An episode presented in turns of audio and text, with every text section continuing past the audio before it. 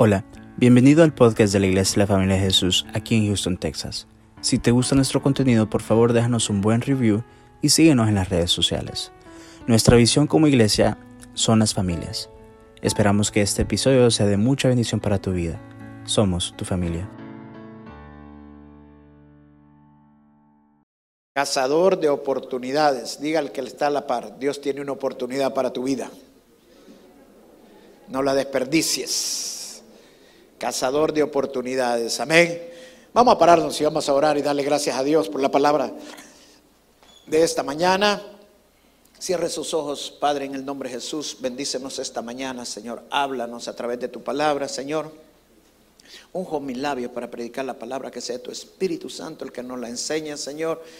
En el nombre de Jesús, ministra nuestra vida, danos revelación. Qué importante es aprovechar cada oportunidad que tú nos das. La vida es emocionante, Señor, y que tenemos que vivirla intensamente en ti, Señor, creyendo a tus promesas, creyendo a tu palabra que tú abres puertas de par en par en nuestras vidas y que tenemos que estar atentos para cazar todas esas oportunidades que tú pones para nosotros. Danos el valor, Señor, para tomar las decisiones correctas en el momento indicado. En el nombre de Jesús, Espíritu Santo, ministra esta palabra.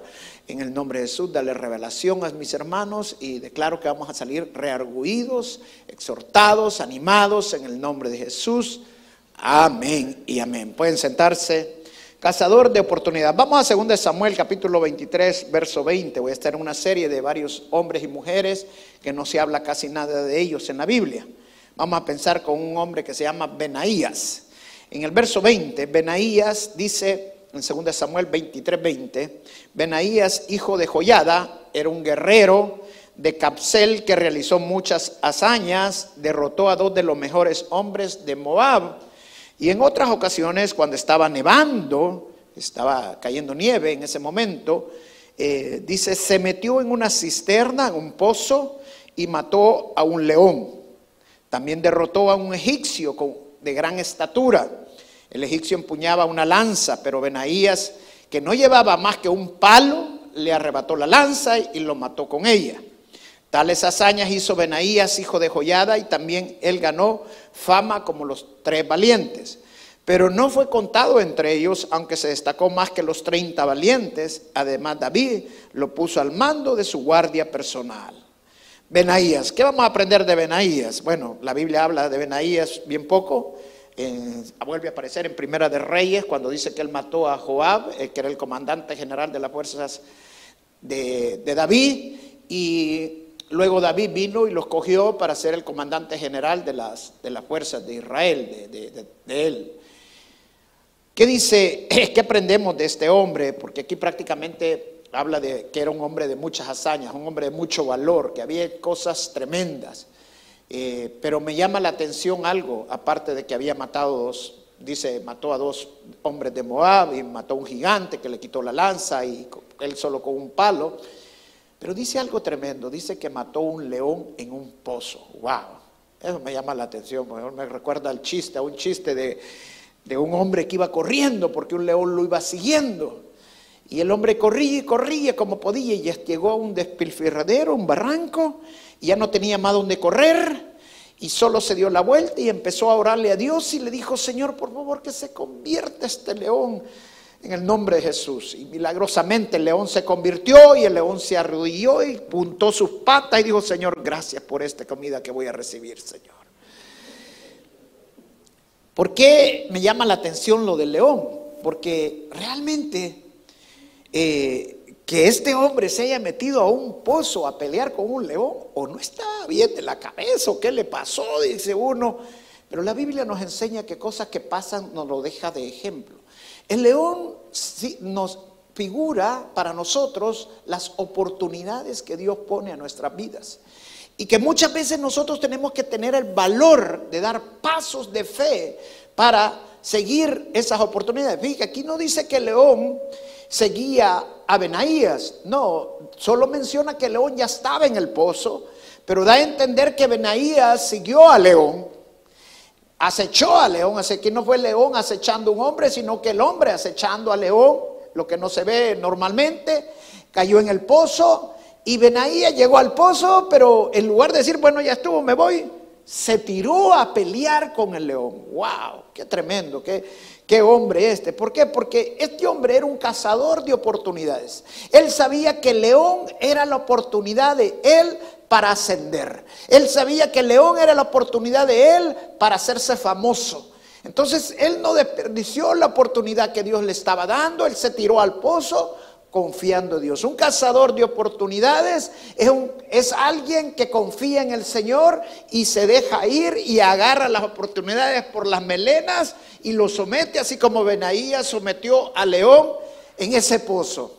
Vamos a aprender tres lecciones esta mañana acerca de lo que Benaías usó. La primera lección que vamos a aprender es que muchas veces las grandes oportunidades se presentan con grandes desafíos al tamaño de Dios. Hay dos tipos de desafíos en la vida que nosotros enfrentamos. Uno, desafíos a, la altura de un humano, al tamaño de un humano. ¿Qué quiero decir con eso? O sea, que son desafíos que nosotros podemos resolver humanamente. Estamos en la capacidad de resolverlos nosotros mismos. Pero hay desafíos al tamaño de Dios que solamente con la ayuda de Dios, porque son tan imposibles, como el caso de Benaías enfrentando un león, que solamente que pongamos dentro de la ecuación a Dios y confiemos en Dios, que en la solución sabemos que es más Dios y sabemos que más Dios todas las cosas son posibles. Porque si Él es con nosotros, ¿quién contra nosotros? Amén. Entonces cuando nosotros actuamos de esa manera, confiando en el Señor, sabemos que las oportunidades en nuestras vidas están, pero necesitamos tener el valor de tomar esas oportunidades y no dejarlas ir, porque muchas veces son tan grandes, son tan difíciles, que nosotros si actuamos por vista y no por fe, como dice la palabra, el justo camina por fe y no por vista, pero si caminamos por vista, nosotros no vamos a hacer y tomar las oportunidades como Benaías lo hizo. Dios quiere que nosotros nos esforcemos, que seamos valientes. Amén. Si nosotros somos valientes, vamos a tomar las oportunidades que Dios pone a nuestras vidas día a día. Solo imagínense este león. Un león es, se, se, habla que el león es el rey de la selva, pero ¿por qué se le llama el rey de la selva? Un rugido de un león se puede oír a kilómetros de distancia. La vista del león es cinco veces más poderosa que la del ser humano. Un león puede alcanzar ráfagas de 40 kilómetros por hora en sus carreras. Un león con solamente una manada de un león puede eh, deshacer un, cerebro, la cabeza de una persona. Su mandíbula tiene tanta fuerza que puede descuartizar los huesos de un ser humano. O sea, lo que estaba enfrentando Benaías era algo imposible, algo difícil, yo no me hubiera tirado a, meterme con un león. Pero esa era la oportunidad de Benaías. Y muchas veces las oportunidades de nuestras vidas se presentan como un león, se representan tan grandes en nuestras vidas. Pensamos que es algo imposible de que vamos a lograr, pero si nosotros confiamos en el Señor, sabemos que Dios está con nosotros. Amén. Y lo que me llama la atención en este pasaje de Benaías es de que dice de que el león estaba en el pozo cuando estaba nevando. O sea, si usted se pone en los pies de Benaías, está cayendo nieve. no sé si usted ha estado alguna vez en la nieve, pero cuando cae Benaídas, me imagino que la, nieve le ha haber llegado a las rodillas, o tal vez a la cadera, o tal vez incluso hasta el pecho, porque se acumulaba la manera en, el, el pozo. Eso significa que Benaías no tenía mucho movimiento. Aparte de eso, el punto de gravedad en un hombre está basado en sus dos piernas. En un animal como el caso del león, tiene cuatro patas y las cuatro patas son muy fuertes. Entonces su punto de gravedad aún es mejor. O sea, en todas, desde el punto de vista que lo queramos ver, era algo imposible. Era un desafío al tamaño de Dios y solamente con Dios podía resolver estas cosas. Amén. Eso significa, hermanos, de que nosotros tenemos que confiar con Dios. Cuando encontramos esos desafíos tan grandes y no queremos hacer eso porque le tenemos miedo a seguir adelante, póngase que usted quiere comprar una casa y hace el presupuesto y no le alcanza y usted dice cómo lo voy a hacer, pero si usted confía en el Señor, hermano, por muy grande que sea, no se preocupe, Dios le va a proveer maravillosamente, Dios lo va a sacar. Amén. Cuando yo compré mi casa, yo dije, ¿cómo voy a hacer para pagarla? Pero bueno, yo me dejé ir y me tiré al pozo como, como Benaías. Hermano, gloria a Dios, hermano, no me hecho nunca falta y hasta voy adelantado. O sea, esa es, la, esa es la provisión de Dios cuando confiamos en Él. Por muy grande que se vea, por muy desafiante que se vea, si nosotros confiamos en el Señor, nos dejamos ir al pozo, hermano, confíe en el Señor. No sé qué es lo que estás parado tú, en qué pozo estás parado, cuál es tu león, pero quiero decirte que ese león es la oportunidad que Dios te está dando para que asciendas. Ese león es la oportunidad que Dios te está dando para que pases a otro nivel, para que veas la mano de Dios. Y si tú confías en el Señor, te vas a dejar ir. Amén. La segunda lección que aprendemos esto es que a través de Benaías entendemos de que hay miedos que necesitamos superar. Y el miedo más grande que nosotros necesitamos superar es el miedo al fracaso. Porque muchas veces nosotros no tomamos las decisiones que queremos tomar para hacer algo porque tenemos miedo al fracaso. Un miedo que nos da a fracasar, un miedo que nos da a no querer hacer algo. Y quiero decirte, cuando hay miedo es porque no hay fe. La fe y el miedo son excluyentes. Si hay miedo es porque no hay fe y si hay fe es porque no hay miedo. El miedo echa fuera la fe y la fe echa fuera el miedo. Por eso Dios le dijo a Josué, esfuérzate y sé valiente en primera de Josué.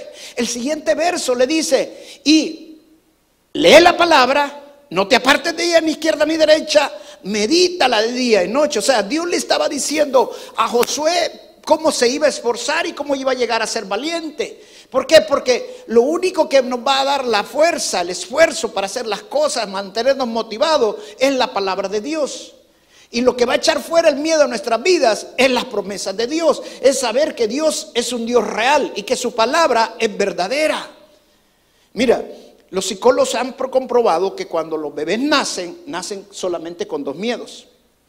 El miedo a los ruidos cuando usted, un bebé oye un ruido eh, fuerte, inmediatamente empieza a llorar. Y el segundo miedo es el miedo a caerse. O sea, en otras palabras, nosotros no nacemos con miedos. Todos los demás miedos son aprendidos. Por ejemplo, muchas personas le tienen miedo a los ratones. Y, y, el ratón no le va a hacer nada, pero le tienen un pánico a los ratones. O le tienen un pánico a las culebras. Si yo le tiro una culebra aquí, inmediatamente empieza a saltar usted, ¿verdad? Pero si usted sabe que la culebra está muerta, ni caso le hace. O sea, ¿por qué? Porque el miedo es un miedo aprendido. Pero así como aprendemos el miedo, también lo podemos desaprender. Por eso Dios le dijo a José, estudia la palabra, no te apartes. Justamente después que le dijo que se esforzara y fuera valiente, le dice, no te apartes de ella, estudia la palabra y medítala. ¿Por qué? Porque el miedo no es afuera de nosotros, el miedo está dentro de nosotros. El miedo está en nuestros pensamientos. Y la forma que lo vamos a sacar es meditando en la palabra de Dios. Requiere el doble de esfuerzo de sacar el miedo de nuestras vidas que lo que el miedo llega a nuestras vidas. O sea, es más fácil agarrar un miedo que sacar un miedo. Y la única forma que lo vamos a hacer es como Josué lo hizo leer la palabra y meditar la palabra de día y de noche. La, meditar la palabra significa pensar y pensar en lo mismo. Si usted piensa en que le va a ir mal, usted no va a terminar haciendo las cosas porque se va a llenar de miedo. Pero si usted piensa que Dios está con usted, que Dios no lo va a abandonar, que Dios lo va a prosperar como las palmeras, que donde quiera que vaya, ahí va a estar el Señor. Que no tenga miedo, dice el Señor, porque Él ya venció al mundo. Entonces usted se va a llenar de valor. Amén. Y se va a esforzar en hacer lo que tiene que hacer porque sabe que lo demás lo va a hacer Dios. Eso es lo que el Señor nos está diciendo. Eso es lo el Señor, que, caminemos con valor. Amén. Mire, cuando eh, yo ya era piloto, me tocó sacar el curso de paracaidista. Y yo dije, bueno, saltar de un avión. Si puedo ya volar aviones, entonces no me va a costar saltar de un avión. No, era otra cosa. Cuando ya estaba a la orilla del avión y miraba para abajo, ya la cosa estaba seria. Y si no se abre el paracaídas, y yo el que lanzaba los paracaidistas, y ahora iban a ver que el que los lanzaba no se quiere tirar. Yo cerré los ojos y salí. ¿Sabe que muchas veces tenemos que hacer así en la vida? Tenemos que confiar en el Señor. Y muchas veces ciegamente, sabiendo que Dios está con nosotros. Cuando digo ciegamente, no, no estoy hablando sin entendimiento. ¿Por qué? Porque muchas veces nosotros vamos a dudar. La duda no es que hay falta de fe. Puede tener duda y siempre tener fe, pero no puede tener miedo y tener fe.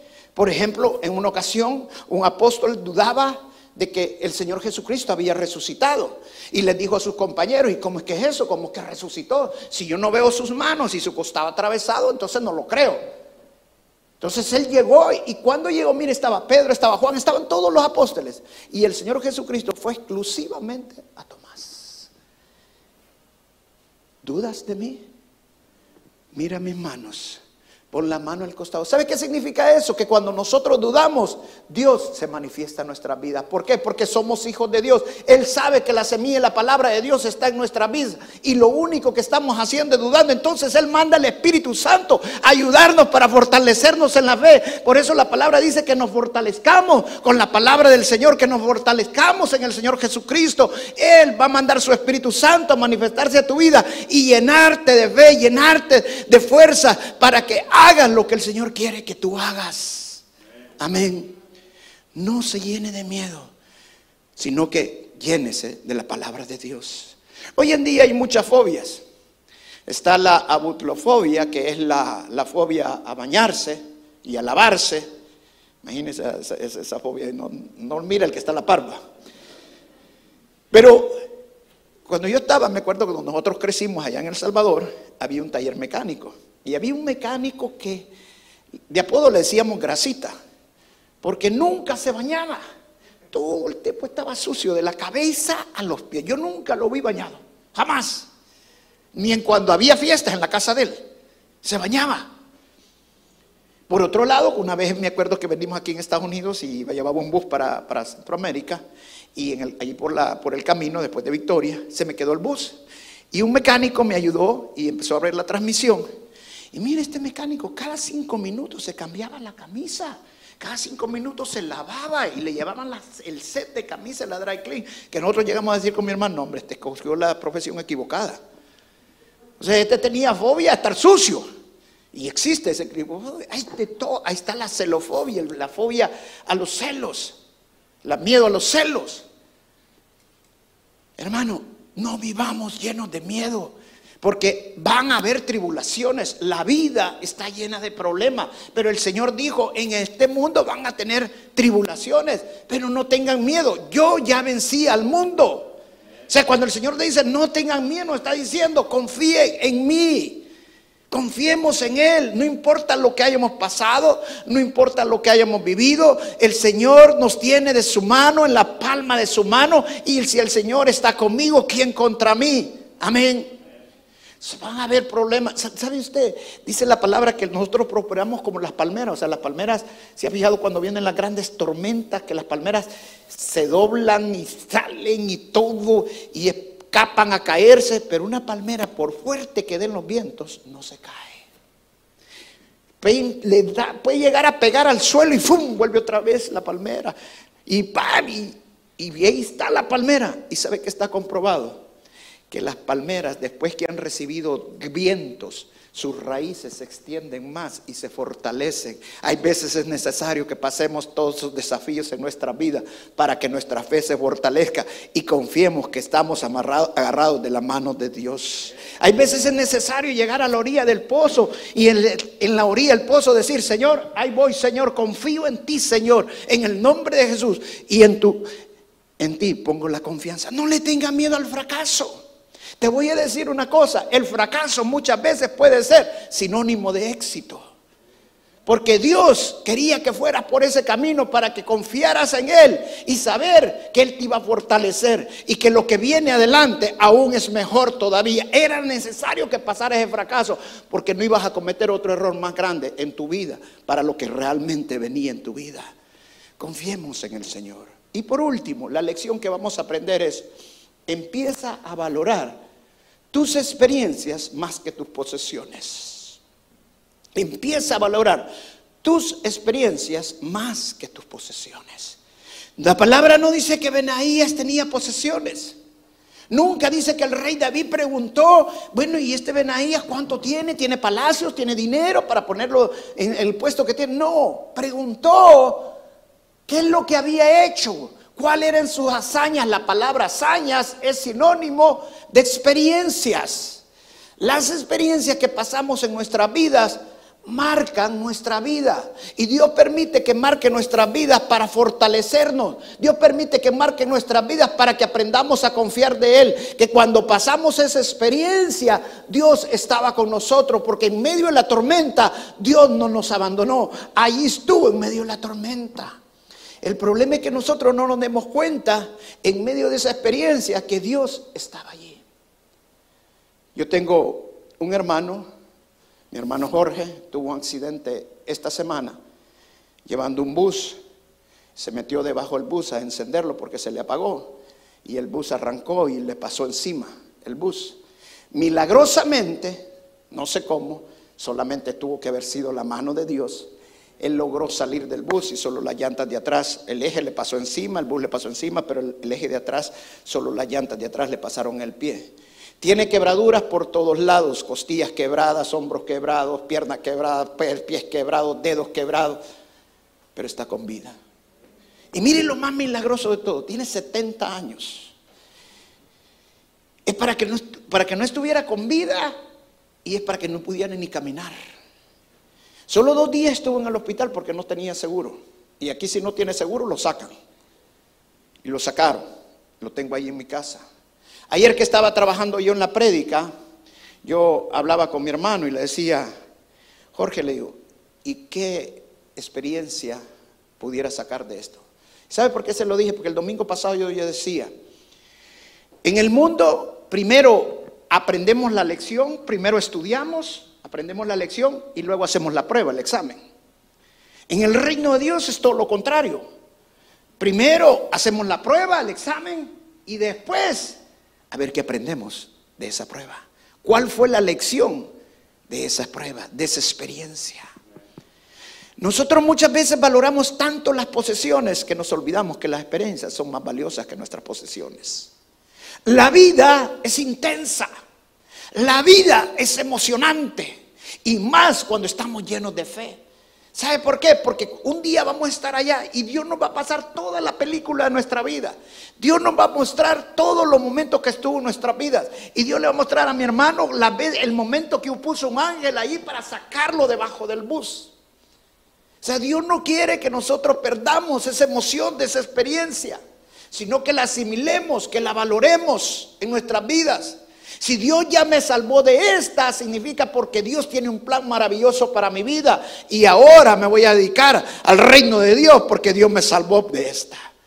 Amén. Esa es la gran diferencia cuando nosotros valoramos las experiencias. ¿Sabe qué decía yo cuando estaba de militar y me salvaba de que de repente no me mataban o algo?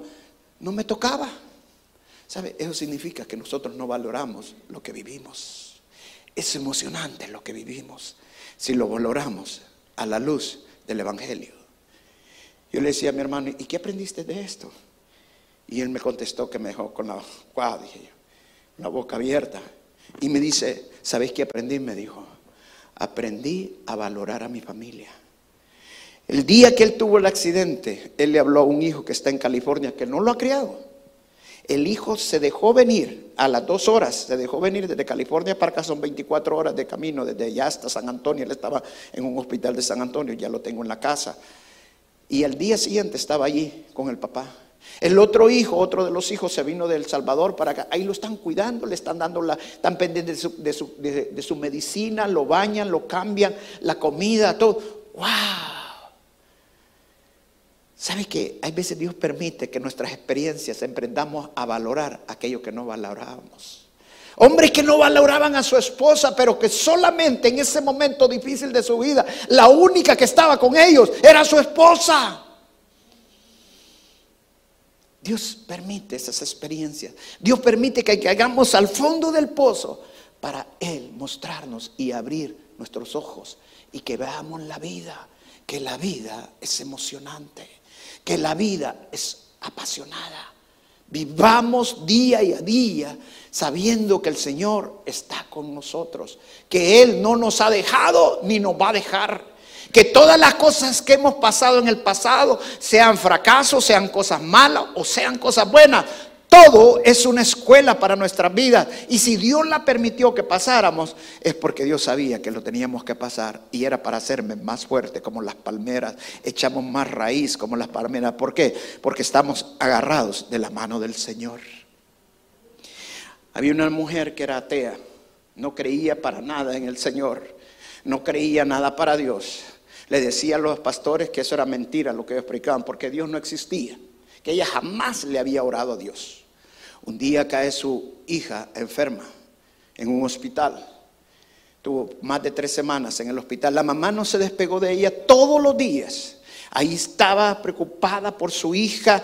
Estaba que la hija ya estaba a punto de morir. Al final de las tres semanas terminó muriendo su hija. Ella regresó a su casa. Cuando entró a su casa, en la cochera de su casa, entró y al nomás bajarse del carro, ella empezó a gritar y decirle, Dios te odio. Dios te odio, Dios te odio.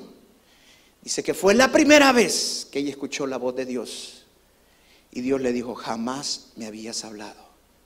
Yo te amo. Qué hermoso el Señor en nuestras vidas.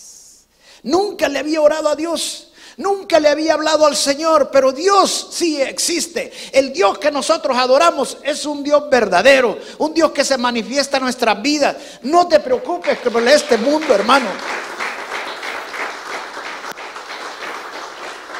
Hay veces nosotros caminamos en la vida con tantos miedos, Caminamos en nuestra vida que no queremos. ¿Sabe? Mucha gente camina con, con el pie en el freno y el acelerador, el freno y el acelerador, el freno y, van parando a cada rato. Y ese fijado ahí detrás de un carro así que cada ratito va parando. Porque van con miedo manejando.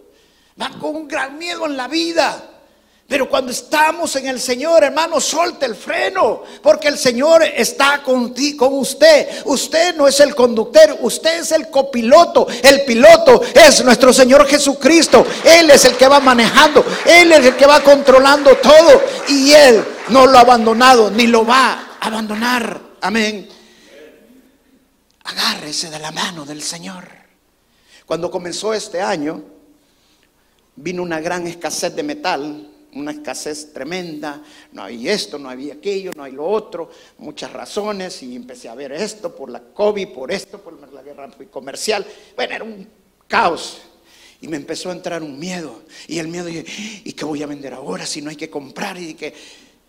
y el Señor me dijo, Tú eres un hijo mío. Y si tú confías en mí, no te preocupes. Y en el nombre de Jesús, yo dije, declaré, la puerta que el Señor ha abierto, nadie la puede cerrar. En el nombre de Jesús. No te llenen de miedo, confía en el Señor. Si tú estás con el Señor, el Señor te va a bendecir grandemente.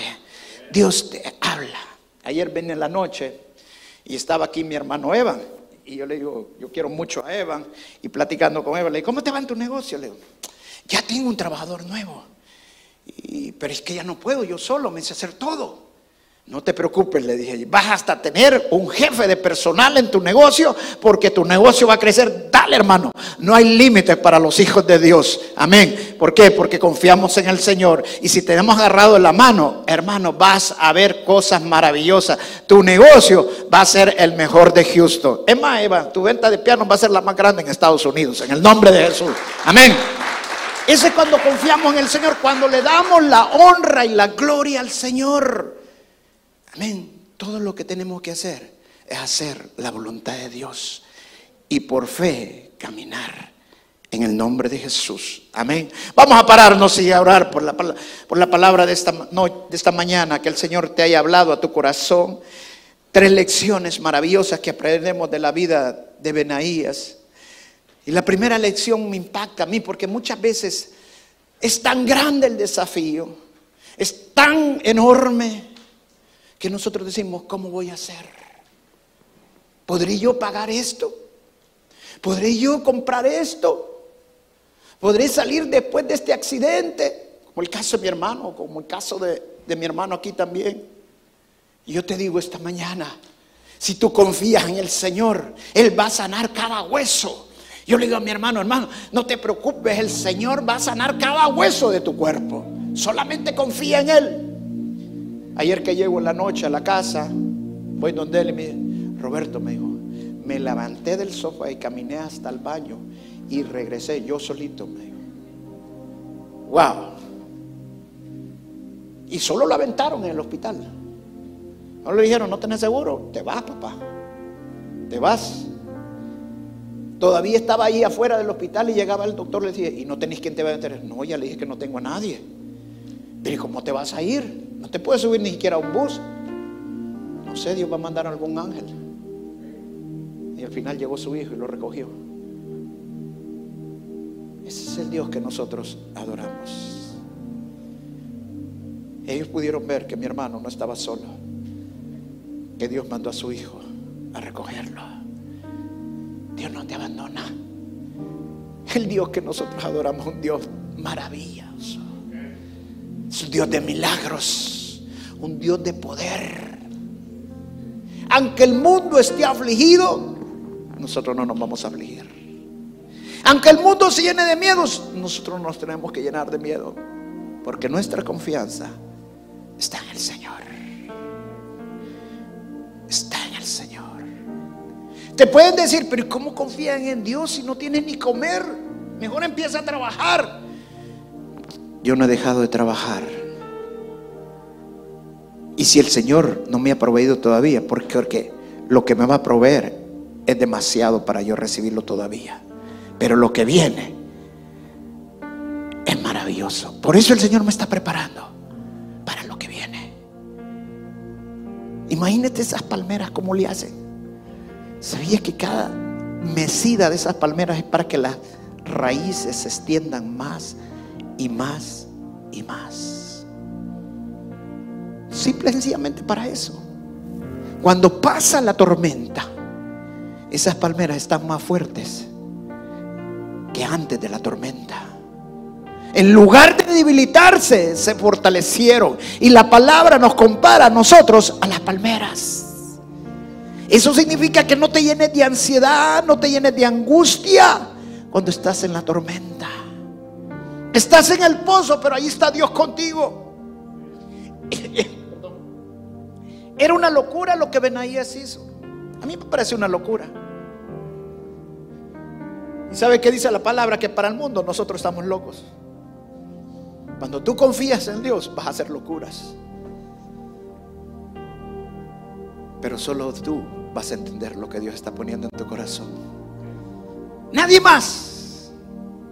Porque Dios, dice la palabra, es el Dios de Abraham, el Dios de Isaac, el Dios de Jacob, el Dios de Roberto, el Dios de Jasón, el Dios de Hugo, el Dios de Emily, el Dios de Mónica, el Dios de Ruby. Es el Dios de cada uno de nosotros.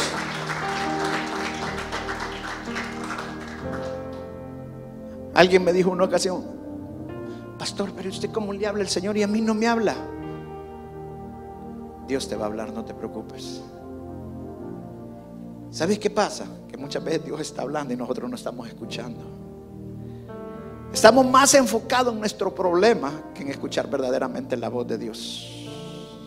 Y saber que ahí está Dios. Dios no te ha abandonado. Cuando los discípulos vieron caminar al Señor Jesús, ¿sabéis qué les dio? Miedo. Cuando lo vieron caminar sobre el agua, se llenaron de miedo, creyeron que era un fantasma. Que tengas duda no significa que no tengas fe. Pero el Señor, ahorita lo ves como un fantasma, pero el día que se va acercando vas a ver que te agarra de la mano y Él va a sanar cada hueso de tu columna. Él va a sanar órgano de tu estómago, de tu intestino, de tus riñones, de tus pulmones. En el nombre de Jesús Él va a sanar ese vientre. En el nombre de Jesús Él está haciendo un milagro ahorita en este momento en tu vida. En el nombre de Jesús, la sangre de Cristo te está llenando. En el nombre de Jesús, dice la palabra que por sus llagas hemos sido sanados. En el nombre de Jesús, todo mundo va a ver lo milagroso que Dios ha sido en tu vida y que lo que estabas pasando era necesario que lo vivieras. Esa experiencia nadie más la podía vivir, solo tú la podías vivir porque necesitabas un encuentro personal con Dios. Siempre me he puesto a pensar en la vida de Jacob cuando peleó con el ángel de Jehová. Imagínese, usted pelea con una persona toda la noche. Mi hermano Luis, que fue boxeador, estaría con razón conmigo. Cuando más le dan golpes, no más le quiere reventar al otro, ¿sí o no? Y agarrarse y ya no lo quiero a este. Mire Jacob lo que le dijo al ángel. Y no era un ángel con alas, era, era un hombre, una persona. ¿Por qué? Porque Dios le había abierto los ojos a Jacob. Tenía discernimiento espiritual y sabía que con el que estaba peleando no era cualquier hombre, era el ángel de Jehová. Y él dice, no te voy a dejar ir, no te voy a dejar ir hasta que no me bendigas. Mi hermano dice que cuando él pasó el bus encima de él, llegó un bombero y el bombero lo auxilió. El bombero estuvo pendiente que lo mandaran hasta el hospital. ¿Sabes qué? Hay veces Dios pone ángeles vestidos de bomberos en tu vida. Es para salvarte. Pero si tú tienes los ojos abiertos, vas a entender que ese era el ángel que Dios estaba usando. Y tú dices, no me voy a mover hasta que no me bendigas en el nombre de Jesús. Dios te ama. Y no porque yo te lo digo, Dios te quiere dar un abrazo esta mañana y decirte, te amo, hijo. Por muy grande que sea lo que estás viviendo, no te preocupes. Haz lo tuyo, yo voy a hacer lo demás. Pero métete al pozo, no te quedes allí. Métete al pozo. Yo voy a hacer lo demás, dice el Señor. No te llenes de miedo. Llénate de fe. Medita mi palabra, dice el Señor, de día y de noche. Amén. Hay una hermana que se fue una ocasión de la iglesia y con mi esposa orábamos por esta hermana, pero orábamos intensamente. La queríamos tanto que la queríamos ver otra vez en la iglesia. Milagrosamente el Señor la volvió a traer la volvió a traer. ¿Y sabe cuál era nuestra oración? Que predicara la palabra de Dios. Y yo sé que el Señor te ha vuelto a traer a la casa de Dios para que prediques su palabra, para que extiendas el reino de Dios. Todo lo que has vivido, no te sientas perdido. Muchas veces nosotros solo nos damos cuenta de las cosas que hemos perdido. No dice, gracias a Dios. Dice la palabra que leemos gracias a Dios en todo. No has perdido nada. Todo eso que has pasado, solo ha ganado. Escucha bien esto. El fracaso muchas veces es sinónimo de éxito.